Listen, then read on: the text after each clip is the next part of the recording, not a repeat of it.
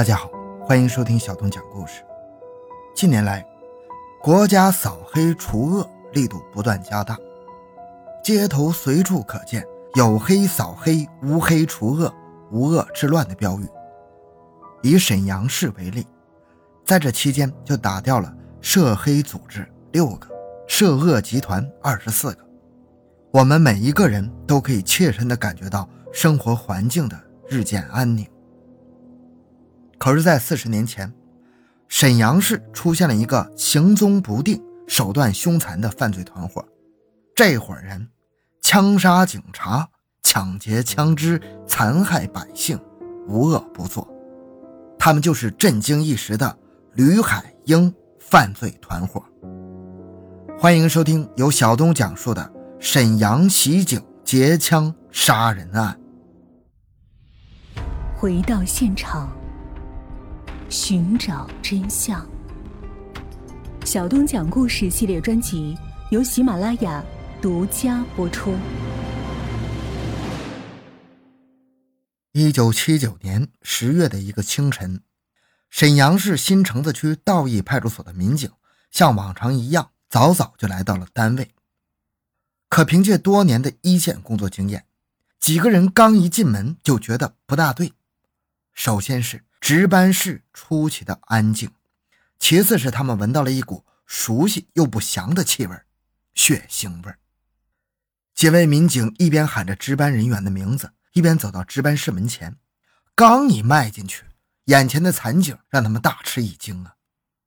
在狭小的值班室里，值班民警杨本军。侧身倒在桌子旁，头部中弹，流出的鲜血把衣领都染红了。民兵王德霞坐在墙角，子弹从额头进入，留下了一个黑洞洞的窟窿。这起惨案拉开了当时沈阳持枪杀人串案的序幕——吕海英反革命集团杀人案。很快，法医来到了现场，经过鉴定。杨本军与王德霞死于前一天晚上十一点左右。当时杨本军应该正在看书，而王德霞在床上睡觉。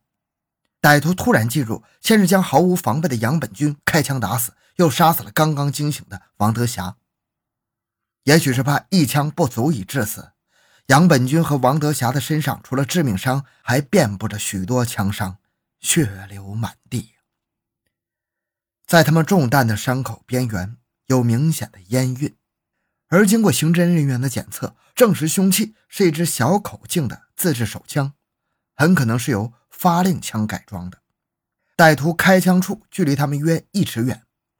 通过对现场的仔细勘查，警方发现，凶手是一间作为仓库的房子外撬窗而入，而撬窗痕迹上，凶手手法干脆利落，像是个盗窃惯犯。不仅如此。凶手行凶后，还从屋内拿走了六十二发五四式手枪子弹和四十多块钱。勘探现场的民警没有在值班室里发现其他的有效线索。撬棍在当时是很常见的东西，当时枪支管理又不严，改造手枪也无从查起。在值班室里没有明显的指纹和脚印，这说明凶手有着很强的反侦查意识。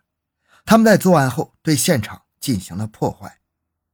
不过，在清理现场时，警方有了重大发现，在杨本军的枕头下面找到了一支五四式手枪，也就是说，歹徒在打死杨本军二人之后，搜身没有发现枪，以为民警没有配枪，而且当时的情况比较慌乱，他们没有时间仔细搜查，无奈之下只能拿走子弹，偷袭派出所，枪杀民警，抢夺弹药。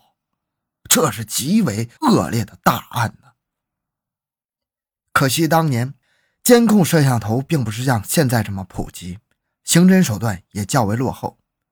为了找到更多的线索，警方只得进行大规模的走访调查，特别是围绕同两名警察有过节的前科人员进行重点排查。但是杨本军性格温和，长期在辖区从事民事纠纷调解工作，口碑很好。基本没什么仇人。至于民兵王德霞，是刚从军队复员的军人，踏入社会不到一年，也谈不上有什么仇人。而且同一时间内，沈阳大量警力都投入到亨德利钟表店的杀人盗窃案上，因此此案一直没有进展。一九八零年十二月，距离道义派出所惨案已经过去半年多了。一天，一个老农经过新城的绿化树林带时，突然发现一只皮鞋的尖头露了出来。他觉得有些奇怪，伸手一拨，居然发现这只皮鞋穿在一个人的脚上。他吓坏了，连忙报了警。警察来到后，发现了埋在这里的两具尸体。当时尸体已经严重腐烂，面目损坏严重，无法从外表判断死者身份。经过多方走访、反复检验，最终弄清楚了，两名死者，一个叫薛廷忠，另一个叫徐忠强，都是沈阳本地人。家人说，他们已经失踪了两个多月，没想到已经被害了。经过法医检验，两名死者都是头部中枪。从徐忠强颅骨中取出的弹头，经过技术处理之后，与杀死道义派出所民警杨本军的子弹是出自同一支枪，因此警方认定这两起血案是同一个犯罪团伙所为。尽管如此，由于缺少目击证人，现场的线索少得可怜呐，两起案件并没有太多的进展，凶手仍然在逍遥法外。沈阳连续发生恶性案件。引起各级公安部门的高度重视，公安部、省公安厅相继派员到沈阳参加侦破工作，形成了破案指挥部。沈阳市公安局抽调百余名侦查员组成专案组，进行周密部署，展开了细致的排查工作。但由于几起案件现场遗留的线索太少了，警方无法确定歹徒的体貌特征，确认身份更是无从谈起。可是。天网恢恢，疏而不漏，事情很快迎来了转机。一九八一年一月七日晚，于洪区公安分局信访科民警刘善龙去了解一个信访案件的情况。工作结束后，他骑着自行车回家。当年的民警全天都要穿着警服，刘善龙也不意外，并且由于当时处于抓捕持枪抢劫犯的重要阶段，每个参与排查的民警都随身携带一支五四式手枪。刘善龙也是其中之一。胜利街的一条小胡同是刘善龙回家的必经之地，胡同里没有路灯，漆黑一片。这天，刘善龙路过这里时，发现不太对劲儿，他总觉得前面的墙边好像蹲着一个人儿。于是他停下车子观察黑影，为了以防万一，他的一只手还按在了枪上。可注意力高度集中的他没有发现。背后，一个黑影偷偷的靠近他，在距离刘善龙几米远的地方，黑影停了下来。此时，墙边蹲着的人也腾的窜过来，两人一左一右将刘善龙包围。随着两声枪响，刘善龙倒下了。两名歹徒其中一个人弯腰从刘善龙的枪套里抽出一支手枪，扔给另一名歹徒，一挥手说：“走。”两人上了自行车，快速逃走了。这时已经是晚上十点多了。那个年代没什么夜生活，十点钟大街上基本已经看不到行人。然而就在这时，一个重要的人物出场了。他叫明金月，当年二十多岁，是沈阳市搪瓷厂的工人。当天他休息，骑着自行车正好路过这里。从枪响到罪犯从刘善龙身上拔出手枪，都没逃出他的视线。抓坏人呐！抓坏人！他一边喊一边骑车飞快地追上去，距离越来越近。坐在车后座上的歹徒举起刚抢来的五四式手枪，对着明金月就是一枪。骑自行车的歹徒听见枪响，不明所以，一个急转弯就把自行车骑到冰上了。自行车“咣”的一声就滑倒了。两个歹徒趴在地上，举枪就打。明金月赶紧捏闸，路滑人急。他也摔倒在地上。此时，明金月距离两名歹徒只有两米。他刚爬起来，一个歹徒又向他开了一枪。明金月只觉得左耳边刮过一股凉风，他灵机一动，哎呀一声，应声倒地。歹徒以为打中了他，连忙上了自行车逃走。就在这个时候，明金月手握木工用的铁夹子，像百米冲刺一样冲了过去，抡起铁夹子，猛地朝坐在后座的歹徒砸了下去。只听咔嚓一声。由于用力太猛，砸在歹徒头上的铁夹子震飞了。那名歹徒从后座上摔下来，他的脑骨被砸得塌陷了一块。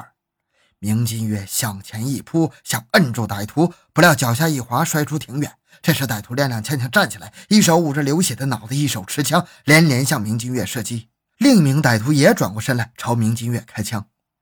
明金月躺在地上没有动。两名歹徒见状，骑上自行车逃离了现场。等了一会儿，等到明金月起身，发现两人已经消失在夜色里。这时，明金月才发现。自己的袖头、裤脚、大衣上留下三个穿孔的弹头，他急忙跑回出事地点，发现刘善龙已经奄奄一息，而不远处有一只歹徒遗失的黑羊皮手套。参加过民兵巡逻任务的明金月知道一些侦查常识，他明白此时最重要的就是保护好案发现场。这时，他看见远处一个中年妇女下夜班过来，他大声喊道：“大姐！”请过来帮个忙。那个中年妇女走了过来。明金月说：“大姐，你骑我的车子到前面派出所报一下案，说这里出事了，一个警察被杀了。”中年妇女看了一眼刘善龙，低下头说：“我不敢，我害怕。”说完就匆忙的走了。明金月急得直跺脚，只好自己骑上自行车奔派出所而去。等干警到达案发现场时，刘善龙已经停止了呼吸。民警在现场发现了三枚五四式手枪弹壳，还提取了歹徒骑的那台自行车的轮胎印记。明金月也向刑警讲述了两名嫌疑人的体貌特征。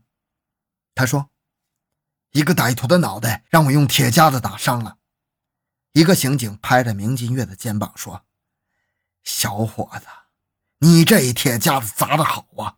还有这只黑羊皮手套，对破案提供了非常有力的线索呀。经过弹道专家的分析比对，发现从刘善龙头部取出的两颗小口径子弹，与道义派出所民警遇袭案、新城子埋尸案的子弹一致，证明这三起案件为同一个犯罪团伙所为。